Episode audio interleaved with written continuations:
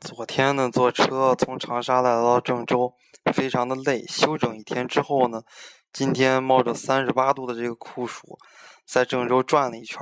首先呢，第一站就是来到了我最喜欢的二七罢工纪念馆。很多人呢，就是看到我在空间里边发了这样的一个图片，哎，大家都以为我是河南人。学长就，然后有些人就问了啊，学长你是河南人吗？啊，这个学长，我听说河南人怎么怎么样，那是真的吗？其实呢，我在河南上了四年大学。啊，对这个这边人的一个初步的了解，我还是有一些自己的想法的。什么样的想法呢？这边的人穷人确实很多，但是真正来讲，富人也非常非常的多。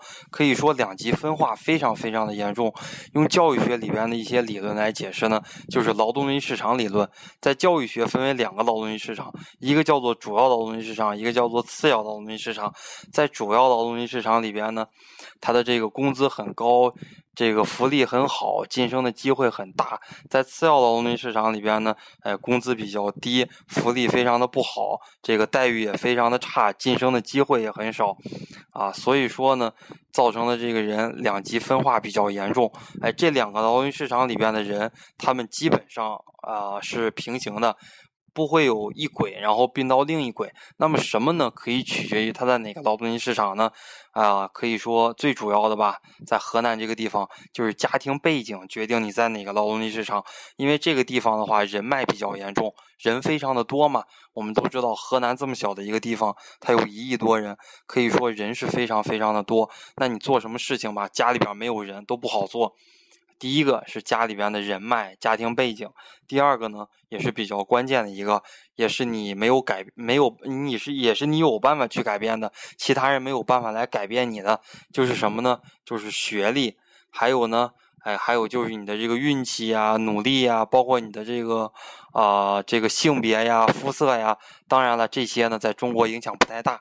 这个理论最早是提出在美国的，啊，这就是说呢，大家都不要说。啊，对每一个对某一个民族呀，或者说对某一个省份的人有什么偏见？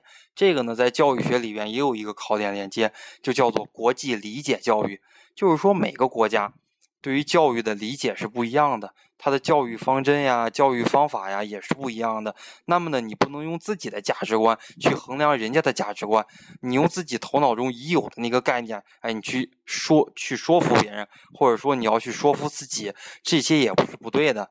每个地区都有每个地区的文化和习俗，你要尊重那个地方的文化和习俗。而不要道听途说，这就是呢，我今天晚上要给大家讲的，我在郑州的一些所见所闻，然后同学们问的我一些问题，哎，我就一并回答了。那么呢，祝大家在新的一个星期里边有一个好的心情，大家可以努力的去学习。晚安。